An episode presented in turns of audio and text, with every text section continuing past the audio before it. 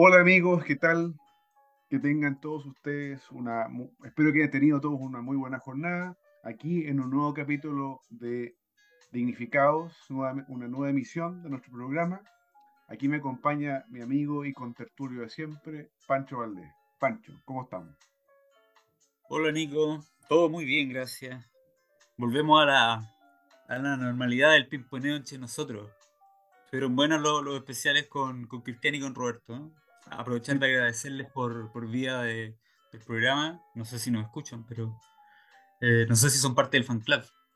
Pero agradecerles por su, por su tiempo y por su aporte desde el conocimiento. De repente se habla mucho de política a partir de, de nada. Exacto. Ni siquiera intuición. Sí, me sumo a tus agradecimientos eh, ambos, Cristian desde su perspectiva de la psicología social, política, y también Roberto desde el punto de vista de la sociología y también desde el punto de vista jurídico, pero más bien sociológico y también de las comunicaciones, claro, nos ha ayudado bastante.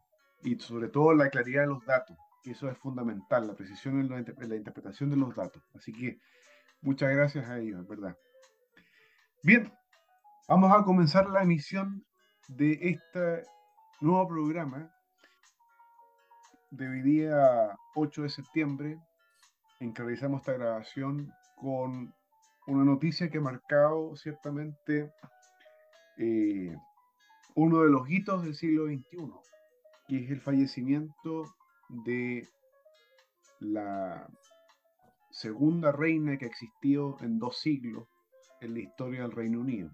Como es conocido de nuestros auditores, en primer lugar estaba, estuvo gobernando la reina Victoria y ahora sucede que accede al trono una segunda mujer que es Isabel II, hija del rey Jorge VI y de Isabel Bowes-Lyon.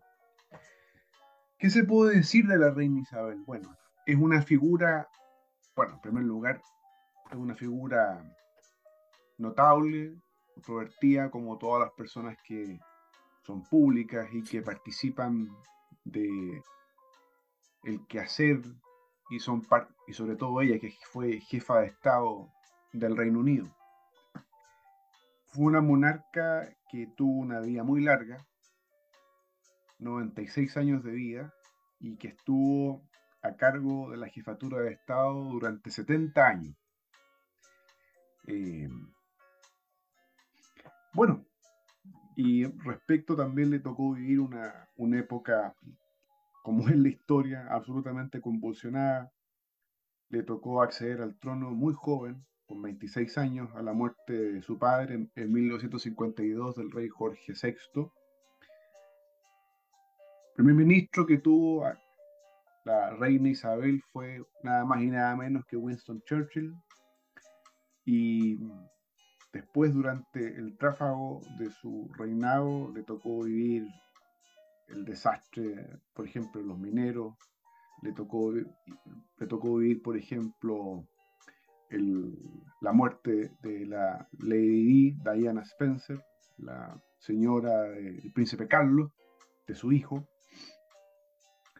Bueno, le tocó vivir crisis económica, los atentados de la ira, nada más y nada menos que su, si mal no recuerdo, eh, consuegro o suegro, falleció por un atentado del, IRA en la década de los fines de la década de los 70. Lord Mountbatten, que en ese momento era. Sí, sí. No, recuerdo el cargo, no sé si era virrey o algo. No, no, no virrey no era, fue virrey de la India, pero oficiaba como un cargo importante en Irlanda del Norte, fue asesinado por, por, el IRA. Eh, eh, uno de los... Y en la Armada Real también. También, claro, fue almirante de la Armada, de, la, Armada, de la Royal Navy, de la Armada Real, exactamente. Así que, en fin, podemos decir también por otra parte que quizás su reinado marca el fin de los reyes y de las reinas, en esto ser inclusivo no es malo, donde la visión de lo real, de lo sacral, todavía era mantenido. Y yo creo que la reina Isabel mantuvo ese juramento que hacen los reyes al momento de, acceder al trono, donde se le señala que toda su vida será dedicada al servicio del reino. Y yo creo que la reina Isabel, independientemente de las diferencias que yo pueda tener con la monarquía de Inglaterra, fue la representación en persona, por lo menos en este siglo XX, de esa dedicación. Aprendió de los rigores de la guerra, fue mecánico, no solo eso, tuvo el ejemplo de su padre, el rey Jorge VI, que es conocido de muchos, en muchas películas ha aparecido la personalidad del rey Jorge VI y lo que, lo que plasmó en sus hijas, sobre todo en, Isabel. O como, le decía él, Lilibet. Pancho. Sí, mientras decías personalidad controvertida, yo pensaba, controvertida como todas las personas que hacen algo que valga la pena en la vida. Mm. Eh, en general, los demás pasan, pasamos sin pena ni gloria. Al olvido. Eh, hasta, hasta ahora. Hasta ahora. Hasta eh, sí, reforzar dos ideas. O sea, que tú ya la. Una, una la, la, dijiste, la otra la esbozaste. ¿Cómo la, la institución que más ha dado poder a las mujeres en la historia? A las mujeres, no a todas las mujeres, porque nadie, los poderosos nunca son mayoría. Siempre en la historia de la humanidad son minoría, por una razón bastante evidente, no, no, no, es ni el caso de explicarla. Pero ha sido eh, la monarquía o sea, la mujer más poderosa de la historia, no, no, no es Angela Merkel, no. Sí. Merkel eh, palidece ante Catalina la Grande, eh, Isabel la Católica, ante la misma, ante la reina Victoria, la reina Isabel II, eh, que no estamos hablando de que eran reinas consorte de reyes, eh, de reyes que estaban, ¿cómo decirlo? que ejercían más poder que ella. No, ellas eran, ellas eran la cabeza del Estado. El Estado en el sentido de cada una con su tiempo y su, y su, y su distinto eh, país. País o no país incluso. Eh, así que siempre es bueno tener en cuenta eso en la historia. Las mujeres han tenido mucho, o sea, han tenido poder en la historia, menos que los hombres, eso es cierto, pero han tenido poder. Y lo segundo, eh, la, curiosidad de la monarquía inglesa. Porque en, el mundo todavía siguen existiendo, no, no son tantas, pero sí son más de las que la gente cree, monarquía. Eh, por ejemplo, en los países nórdicos, de los que, son, de los que dicen ser fanáticos, eh, nuestros gobernantes o tienen monarquía. Claro. Suecia. seguramente con una. Suecia, Dinamarca. Eh, con figura, como figuras distintas, por supuesto, no son. No se involucran mucho en, la política, pero. Pero no han eliminado por eso la monarquía. La monarquía tiene otro rol ahora. Una vez que se, se, ha, instaurado el, el, el, el Estado democrático eh, con separación de poderes. eso no podría funcionar con una monarquía que gobernara, la monarquía reina, que es, otro el punto. Pero la monarquía inglesa es la que eh, goza hasta ahora, está por verse, de mejor fama entre los suyos y a nivel mundial también. Eh, seguro detrás está, no solo por las personalidades notables que ha tenido, ahí tengo la duda que tú seguro sabéis más del tema, no alcanzó a, tener como primer ministro al, segundo hombre del papelito, eh, Sebastián Piñera es uno, y el otro es Chamberlain. el papelito con la, paz con Hitler. Yo, creo que yo creo que no fue que, Churchill no fue su primer, su primer primer ministro. Me da la impresión. O sea, estando ella en el, en el accediendo como monarca, sí, fue el primer ministro que tuvo. Tuvo, tuvo una sucesión de ¿Ah, conservadores. Está Winston Churchill, está, siempre se me olvida el nombre del segundo, que es muy amigo de Churchill. Después está Harold Macmillan, que es el último de esta triada. El del medio se me fue el nombre. Bueno, lo voy a buscar después. Pero. No, alcanzó a, Chamberlain. No, no, no, porque Chamberlain eh, murió el año, el mismo año 40. Porque Chamberlain, perdón, miento. A ver, tengo una, ahí tengo una confusión. Neville Chamberlain sufre de cáncer una vez que una, una, una, eh, se produce el asunto de que el Partido Laborista no quería eh, funcionar bajo el, gobierno o bajo el, ¿cómo se llama? Claro, bajo el gobierno de este primer ministro. Eh, entonces, ¿qué es lo que hace? Chamberlain convoca a los dos primer ministros, Lord Halifax y Winston Churchill, para reemplazarlos, para, para sucederlos como primer ministro. pero esto fue año, año 40. Con un favorito claro. Bueno, el, rey Jorge VI tenía un favorito claro, que era Lord Halifax. Pero después, según la película, yo no, esa parte yo no la estudiado con claridad, pero después el rey llega a la convicción de que, de que, de que, de que Churchill eh, efectivamente fue mejor primer ministro que Halifax. Y, que, y, y, cómo se llama y, Churchill, después de que sucede la, invasión, perdón, la evacuación, porque fue una evacuación de un Dunkerque, de la Real Fuerza Expedicionaria, después de eso, Churchill le da una, la notable tarea de nombrar embajador a Halifax en Estados Unidos. En el fondo todos sabemos lo que significa políticamente eso, pero le da esa, esa tarea. Sí. Claro. Eh, también con ayuda entiendo mucho, podríamos decir que es el principio de la comunicación política, la, monarquía inglesa, y hasta, hasta ahora siguen haciendo bastante mejor uso que, sus pares de, todo tipo de, de, la televisión, de la radio, de las redes sociales, o sea, el jubileo último de la reina el video ese con, ¿cómo se llama el, el mono este típico inglés? Es, es una pieza notable. No, me acuerdo el... no, da lo mismo, pero, es un... La, la señora tenía, eh, tenía talento político. Tenía talento político. Yo creo Y con esto, y con esto... Dale, dale, dale. Sí, oye, la semana pasada se nos murió Gorbachev, ahora se murió la reina Isabel. sí, bueno. Sí, fue la gente. Había muerto Doña Lucía antes. Bueno, eso fue el año pasado. Sí, no, pero nunca es bueno. O sea, siempre es bueno recordarla. pero. En el cielo ahí.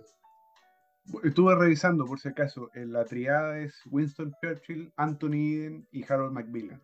Esos son los tres. Anthony, ese es el amigo de hecho, no me acordaba el nombre.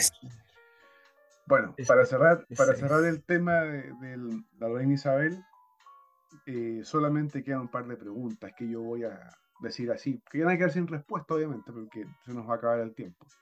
Pero el futuro de la monarquía, o sea, ya a lo mejor no va a tener ningún sentido que dentro de ya entrado el siglo exista la monarquía por muchas razones.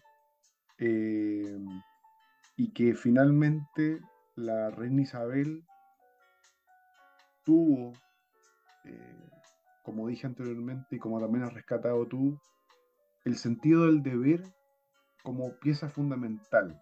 Y por eso, por ejemplo, en las declaraciones del primer ministro de, de hoy día, dice que ella fue una roca. Y efectivamente, la reina Isabel fue una roca en muchos sentidos y tuvo esa imparcialidad, diríamos, casi glacial, eh, que siempre la, yo creo que la mantuvo hasta el final. Inclusive, por ejemplo, se llevó, no, tengo entendido, no tenía muy buenas relaciones con Margaret Thatcher. Eh, Así dicen. Claro. Muchas las series también, pero, sí dicen en general. Eh, pero en fin, la historia juzgará, como dicen algunos. Pero en fin.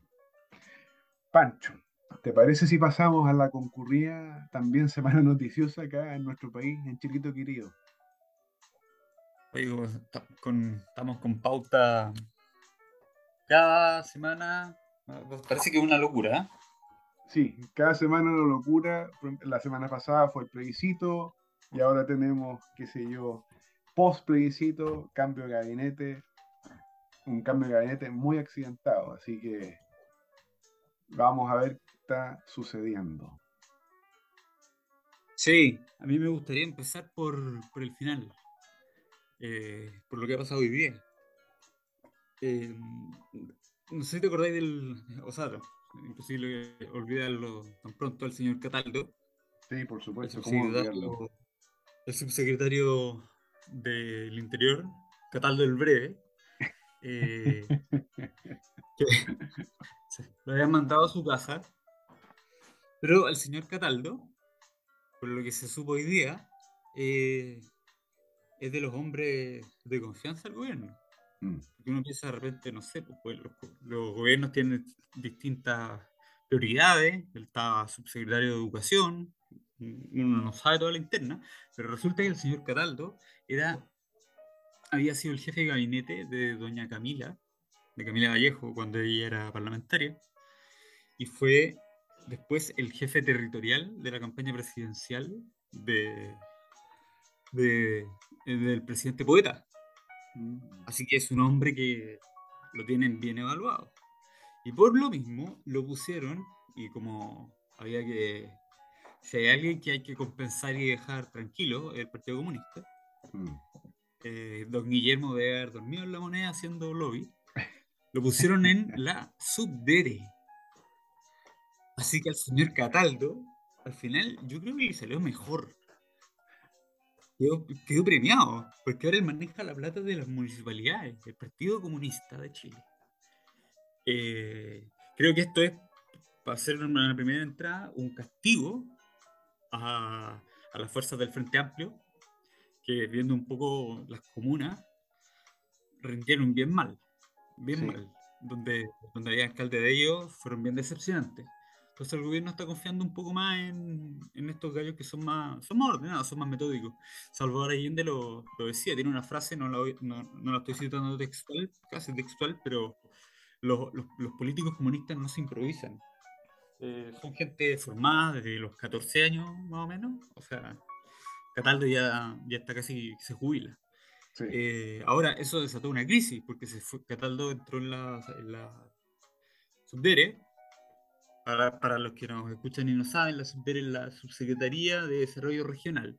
O sea, la que, además de la plata que maneja cada municipalidad, reparte el fondo común municipal y proyectos extra. O sea, el hombre de la billetera para las municipalidades. Muy poderoso. Eh, y sacaron a Crispy. Yo tuve la suerte de conocer a Crispy en la primera campaña de Solidaridad UC. Crispy fue el primer candidato a presidente del NAU, que después de vino en Revolución Democrática como partido, o sea, Crispy es un, es un ícono de, Revolución Democrática, hijo de, de, Claudia Serrano, ministra de Bachelet, ministra del Trabajo, o sea, un hombre de, mucho mérito, eh, no, viene de una familia política, y resulta que entonces Revolución Democrática se quedó con, eh, se quedó sin miembro en el comité político, se quedó Giorgio a Desarrollo Social y sacaron a Crispy. Entonces hoy día había un punto de prensa en, el Congreso sobre el tema constitucional y cambiaron la pataleta. Ahora Revolución Democrática no se quiso presentar porque están enojados con el gobierno. o sea, la fuerza que se decía, porque Revolución Democrática es sin duda el partido más ordenado del Frente Amplio. Claro. que no hay mucho que decir. Pero eh, fueron, fueron castigados muy duramente. O sea, la ministra, la ministra del Trabajo entra al comité político, es militante comunista también. Claro. O sea, el Partido Comunista tiene dos miembros en el comité político y la Revolución Democrática no tiene ninguno. El Partido Socialista tiene dos, el PPD tiene uno. Bueno. Convergencia Social tiene a la Toti, la ministra de la Mujer y Equidad de Género. Pero hay un triunfo que hay, una, hay un brazo del bacheletismo, bueno, hay, hay, mejor dicho, el brazo y una pierna del bacheletismo metido en el gobierno del presidente.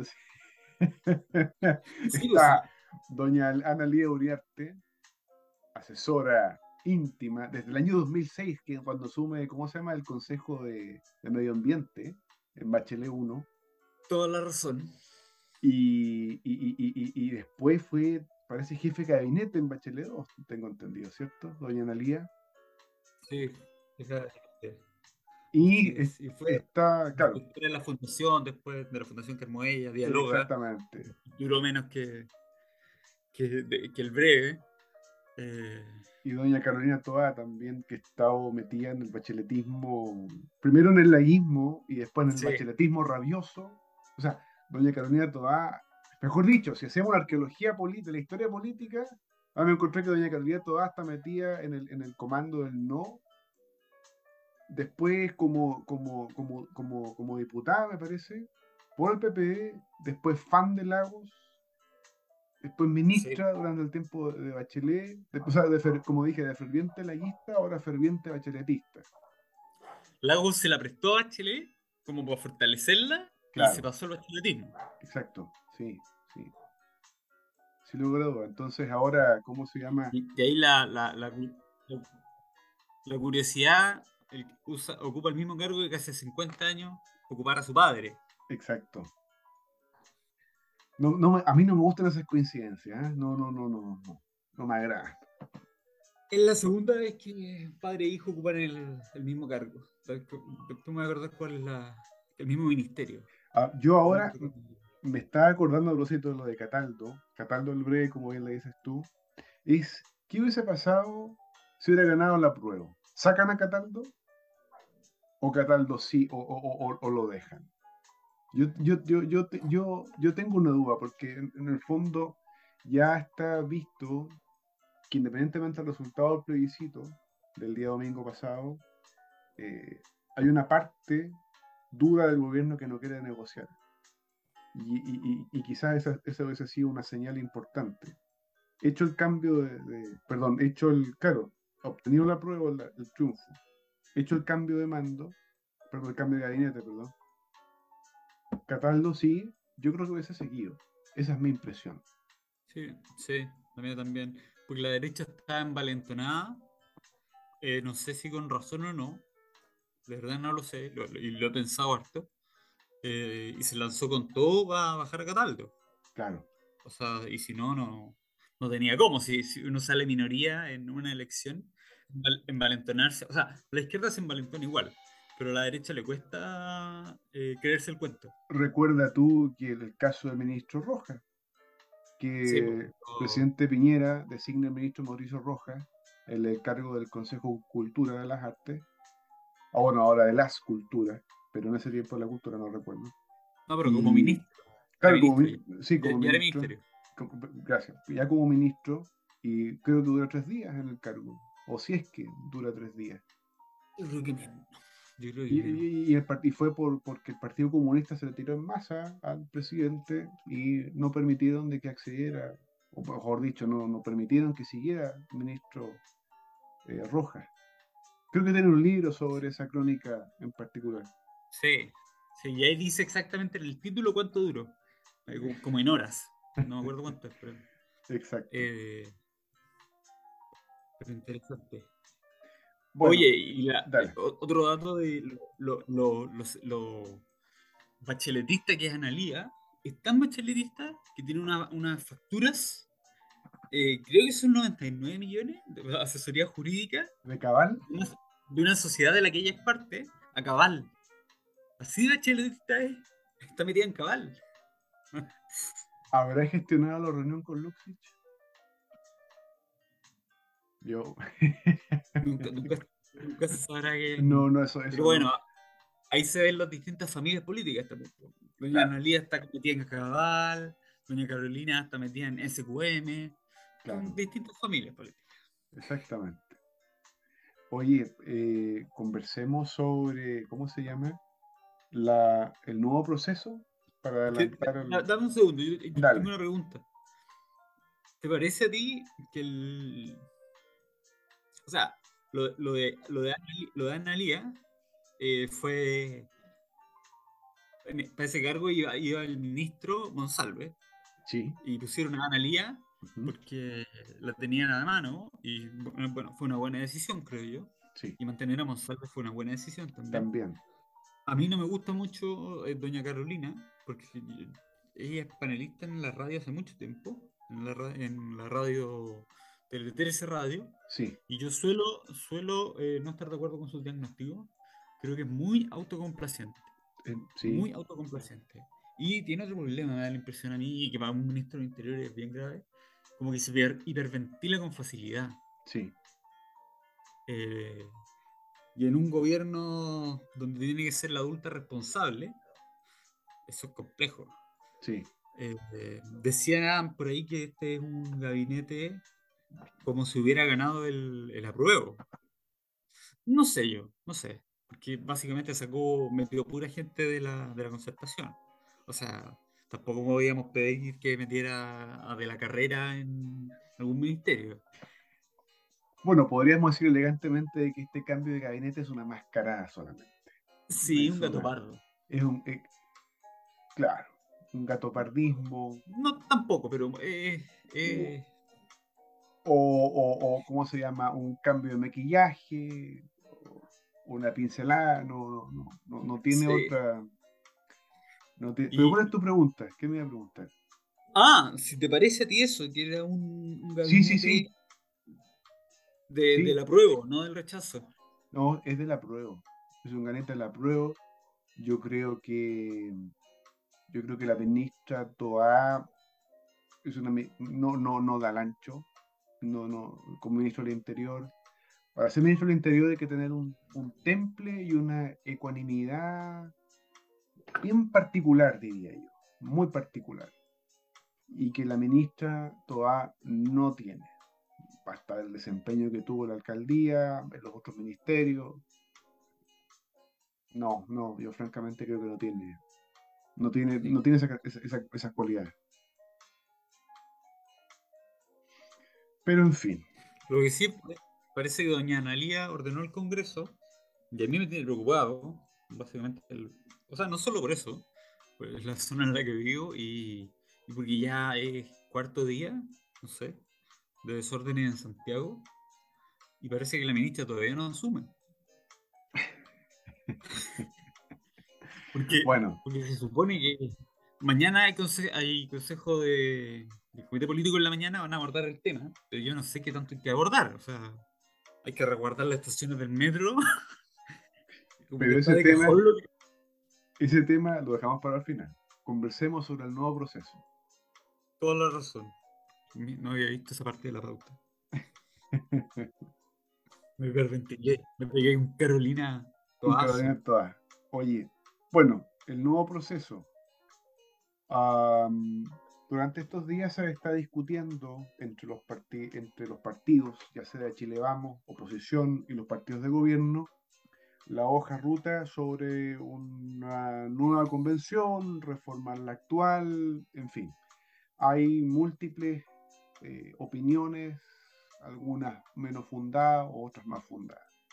En lo personal, digo modestamente que la, nueva constitución, o mejor dicho, el proyecto de nueva constitución, no puede ser un insumo, como han dicho algunos, para poder realizar, eh, ¿cómo se llama?, una reforma a la actual o bien realizar otra. Por una razón muy sencilla, porque el 62% del padrón electoral dijo rechazo, es decir, casi 8 millones de personas. Por lo tanto, como dicen algunos, desde de izquierda, o como les gusta llamarse centro izquierda, no pueden utilizar eso como insumo para ninguna reforma o bien nueva constitución. Pancho.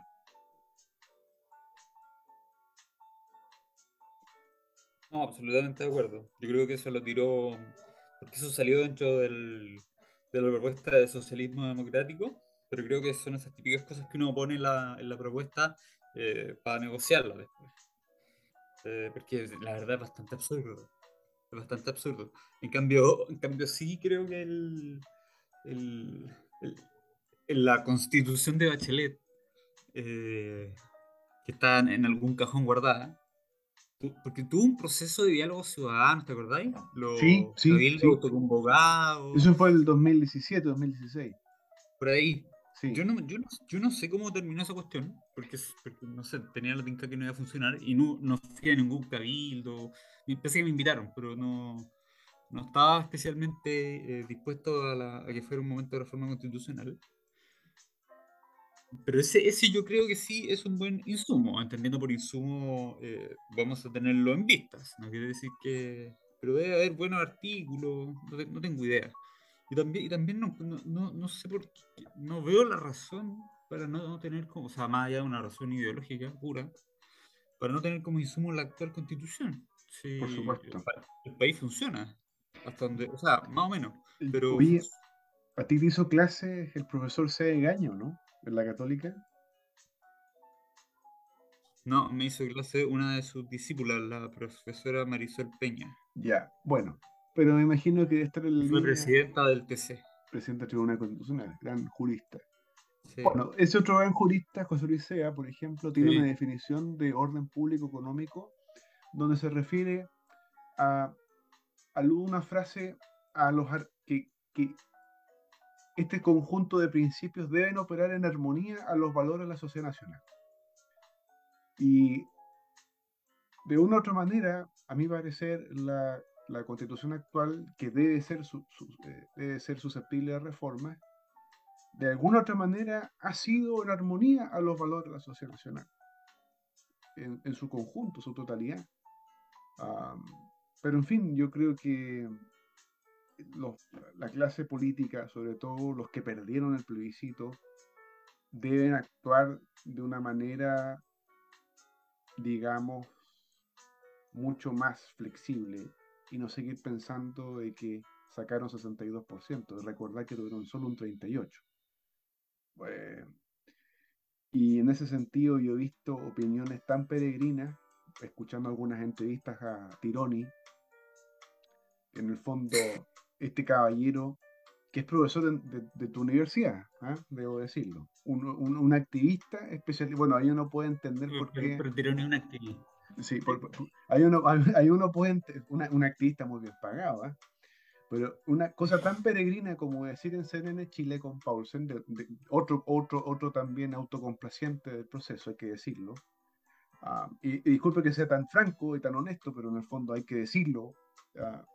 Tironi tiene una tesis peregrina de que en el fondo, eh, como, como, como se rechazó un quinto retiro, la gente manifestó un descontento y por eso en parte el rechazo comienza desde ahí, con la, no posibilidad de realizar un quinto retiro.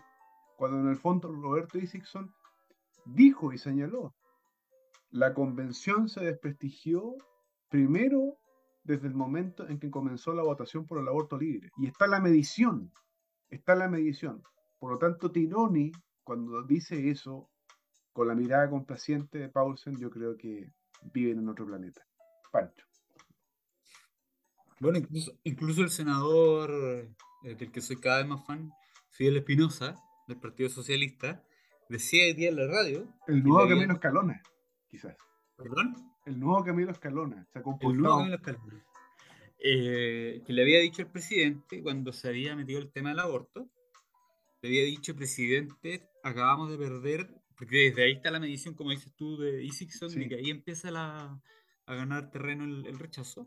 Le dijo, presidente, acabamos de, de, perder 3 millones de votos de eh, evangélicos y que el presidente le ha dicho que no, que ese era un compromiso con los sectores feministas. bueno, parece que tuvo razón en eso eh, don Fidel. Eh, porque si no nos explica tanto a los católicos, yo no sé si tanto católico, o sea, yo conozco, y tú probablemente más, gente que, que, no, que no votó por razón así como principal el aborto. Pero para los evangélicos, eh, es muy, es muy claro también, muy nítido, sobre todo para el sector.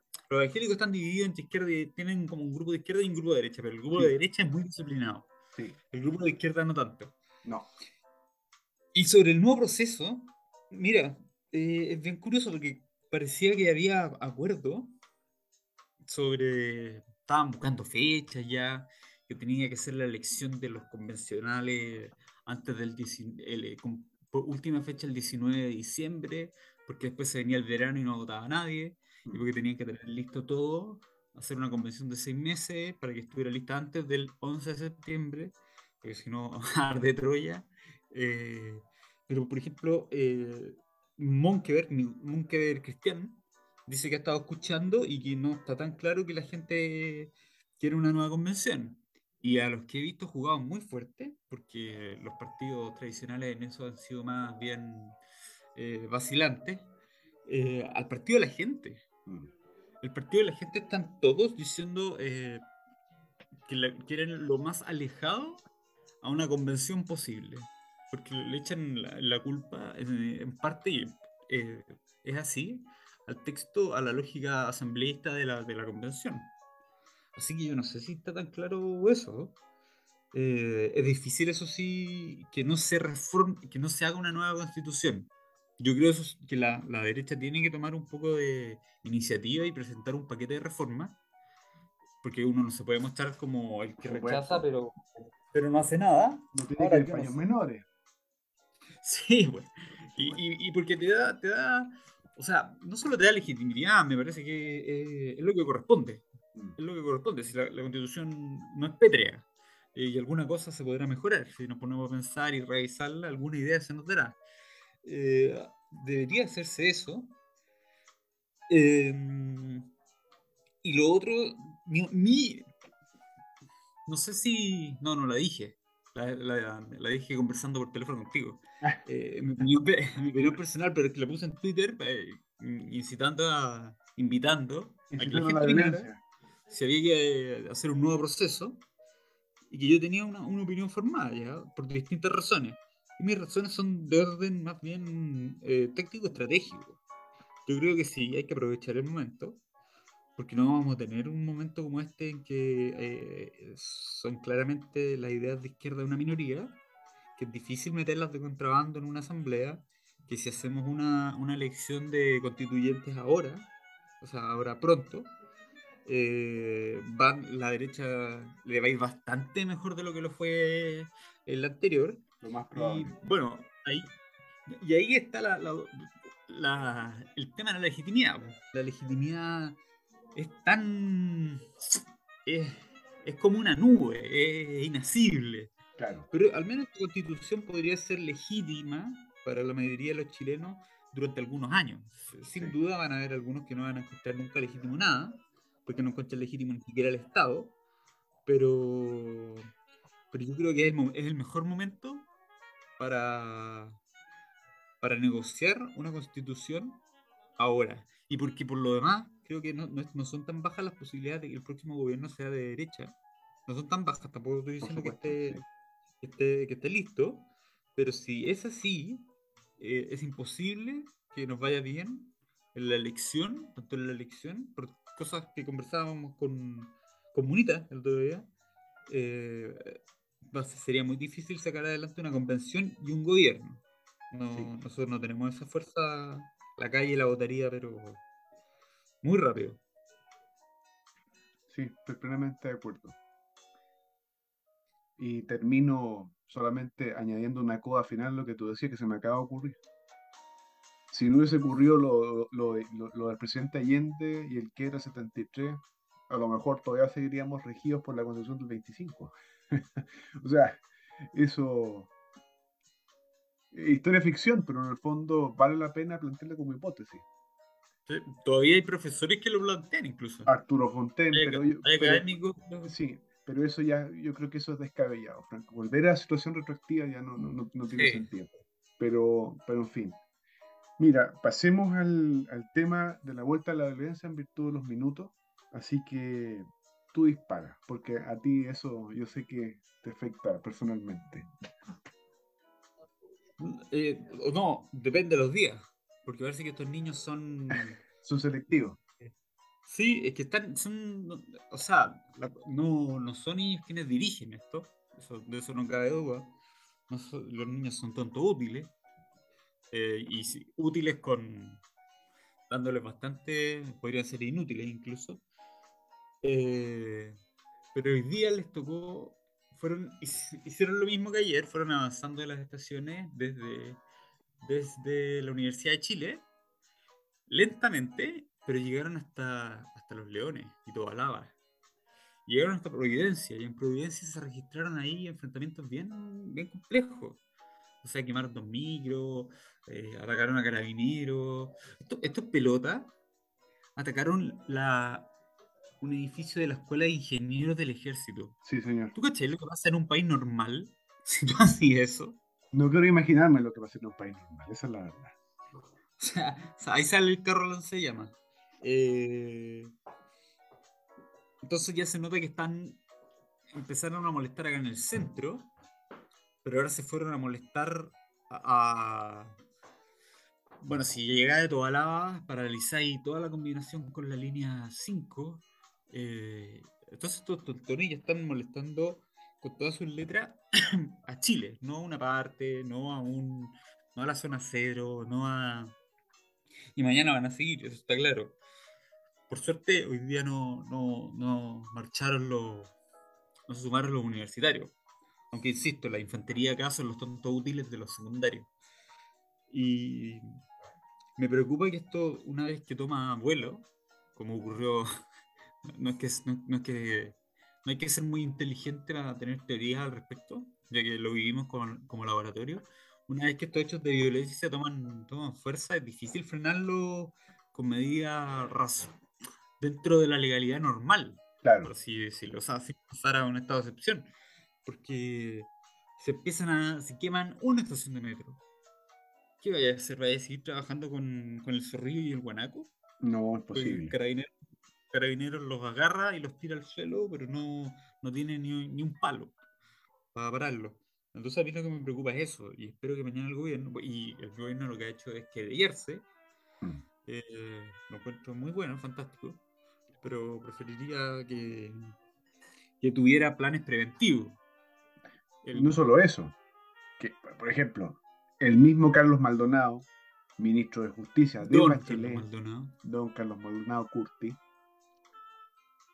eh, ministro de Justicia de, Doña Michelle, dijo y citó un texto de la Ley de Seguridad Interior del Estado en su Twitter para decir cómo puede ser que el gobierno que el gobierno no se ir por la ley de seguridad interior del Estado. Y en este caso estaría justificado. Estaría justificado. Su Majestad Froilán, el presidente Ricardo Lago Escobar, hizo algo porque un par de micreros de, de, Santiago paralizaron el asunto, les lanzó la ley de seguridad interior del Estado. O sea, esto es francamente es inverosímil.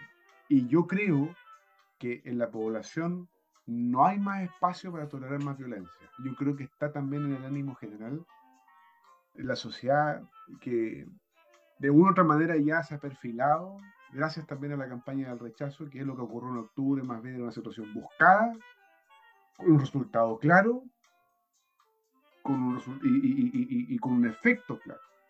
Que no es un estallido. Eh, no, claro, no es un estallido, porque son una fachada, y también porque uno ve a estos niñitos, no solo niñitos, también muchos estudiantes universitarios, que son la, la, expresión rediviva de la intolerancia. No, incluso disculpa de gente mayor. Ayer en el Instituto Nacional eh, había un gallo de 30 años. No creo que siga en la universidad. Yo pensaba mayor de 50, de 60, que todavía los hay, los Garretón, toda esa gente que todavía. Manuel Antonio Garretón, o, el, camarada Bengoa, ¿te fijas? Entonces bueno. Esos carcamales, esos carcamales eh, son los que Gabriel Salazar. Ellos dan las instrucciones, ¿no? Julio Pinto, todos esos caballeros. Bueno, no tienen nada de caballero, digo. Bueno, no sé cómo referirme a ellos. Pero tú eres un hombre respetuoso. Compañero. Eh, pero, no, pero ¿sabes qué me preocupa? ¿Qué me preocupa a mí? la, la, aplicación de las leyes está muy bien, fantástico. Pero, y los detienen, se querellan, eh, pero yo entiendo que los temas de seguridad lo que uno busca es prevención. Por supuesto. Porque si no, ya estamos llegando tarde. Si, hoy día eh, tomaran preso a, a, en, a la gente que quemó el metro, bacán, sería, sería notable, pero habría preferido que no lo hubieran quemado. Entonces, yo creo que lo que el gobierno tiene que hacer es tener un plan de resguardo de lo que se llama infraestructura crítica, mm. eh, muy en concreto el metro. Si, oye, es absurdo lo fácil que es a estos cabros, primero parar el, normal tránsito del metro, se sientan y un día no van a poder frenar y ahí vamos a ver qué va a pasar. ¿Te acuerdas, tú, ¿Te acuerdas todo el atentado al metro de Atocha en 2004? Sí. Eh, ahí fue nada más y nada menos que Al Qaeda el que participó de ese atentado. Sí, pues cuando Aznar dijo que había sido. Exacto, exactamente. Pero el punto que, hago es: ¿qué hubiese pasado si ese mismo grupo hubiese intentado hacer un atentado en el metro de Santiago de Chile? O sea, lo vuela en mil pedazos, sin ningún tipo de problema. Todo entero.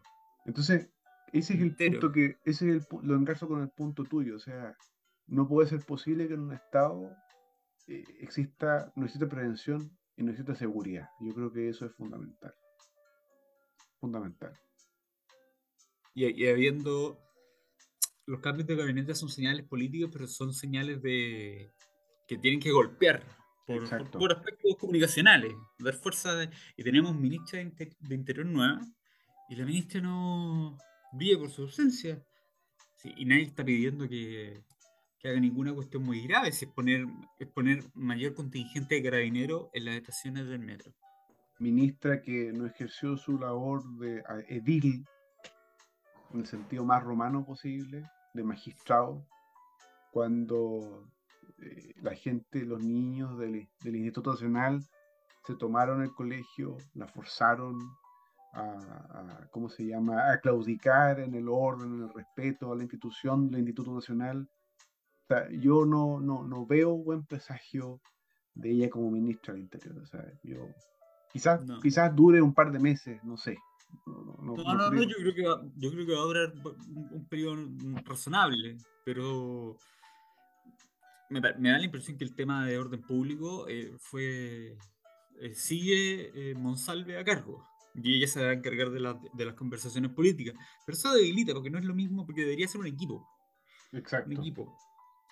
Eh, y lo último, por, mi, por, mi, parte, yo no creo que esto vaya a, devenir en, en, violencia como la, la, del 2019, porque son grupos mucho más minoritarios y la gente ya no, no va a caer tan fácil. Pero el problema no es ese, no, no es que vayamos a tener una revolución de nuevo, sería el colmo, sería para, para que nos dieran el premio Nobel de la estupidez. el, problema es que un, un Estado en régimen permita que una una minoría ni tan organizada va a empezar a paralizar la ciudad. Oye, ya eh, la, buena noticia es que Chile es centralizado. Hoy día también hubo eh, disturbios en Antofagasta. Bueno, ¿qué se puede decir? Vamos al ojo de Charqui, mejor será. El ojo de Charqui va en la misma línea. Porque estos muchachines que el lunes la CONFECH llamó a los estudiantes de Chile con la autoridad de una deliberación muy, eh, una autocrítica, una deliberación muy profunda después del resultado del domingo, el lunes en la mañana, creo que como a las 10, porque tampoco se levantaron muy temprano, emitieron un comunicado llamando a los estudiantes de Chile a movilizarse por una, un nuevo proceso, no, perdón, no un nuevo proceso constituyente, por una asamblea constituyente eh, y por por supuesto, no podía faltar, la libertad de los presos políticos. Ah, fantástico. Eh, ellos, no son los que han estado marchando ahora. las, marchas de hasta ahora no han sido la Confech. Cuando marcharon los universitarios fueron gente eh, de la USACH que salió. Ahora, el USACH eh, son, puede ser cualquier mono de cualquier universidad y de cualquier no universidad. Pero el próximo 14 el miércoles está convocada una marcha de la Confecha, a la que seguramente se van a plegar todas las, universidades, se van a plegar todos los colegios, o sea, me refiero a, los estudiantes, bueno, quizás los profesores también. Eh, y quiero ver si el Ministerio de Interior va a estar preparado para, una marcha que te avisan con más de una semana de anticipación. Si no lo está, ya eh, para agarrarse cabezas. Y además hay un, hay un confech, ¿cómo se llama? Se juntan en Osorno este fin de semana. Así que lo van a preparar. Van a preparar la marcha. Lo más probable. Así que, señores y señoras, próximo miércoles 14, hagan sus planes, traten de no eh, depender del metro, tampoco traten de tampoco tener que depender de circular en automóvil por las calles principales, porque hoy día llegaron a, a joder la vida a la gente en, en calles de Providencia.